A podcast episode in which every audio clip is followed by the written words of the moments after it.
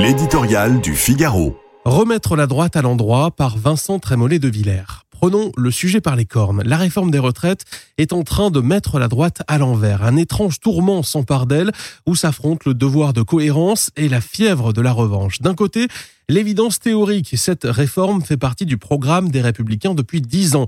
Elle répond à des impératifs démographiques et économiques. Il serait absurde de ne pas la voter. De l'autre, la situation politique. L'opinion est très majoritairement opposée à ce texte. La sociologie des électeurs d'une vingtaine de députés LR rejoint ce front du refus.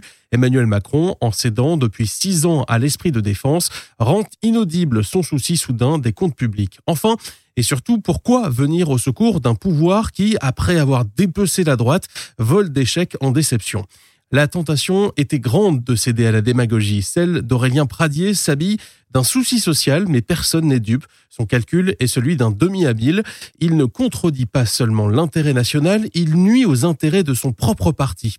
On peut considérer avec David Lisnard qu'il manque à ce texte une dose de capitalisation. Avec Xavier Bertrand que la clause du grand-père est profondément injuste. L'homme de droite y trouvera toujours des imperfections, mais il serait malhonnête d'expliquer que le report de l'âge de départ, cœur du projet, est une mauvaise décision. C'est le raisonnement de bon sens d'Eric Ciotti. Après avoir laissé filer ses électeurs chez Emmanuel Macron et Marine Le Pen, LR ne peut pas laisser filer les comptes. Certes, on voit des écologistes ouvrir des centrales à charbon, mais si la droite prend le chemin des verts, elle finira en compost. Plutôt que la revanche, donc, la cohérence. Le 15 février, le projet de loi sur l'immigration arrive au Sénat. Ce sera l'occasion pour Bruno Retailleau de proposer contre ce texte incertain ce que devrait être une véritable politique migratoire. Nul besoin de surjouer l'opposition. Le projet Darmanin du SOPT sort tout droit des années Jospin. La réforme des retraites, oui.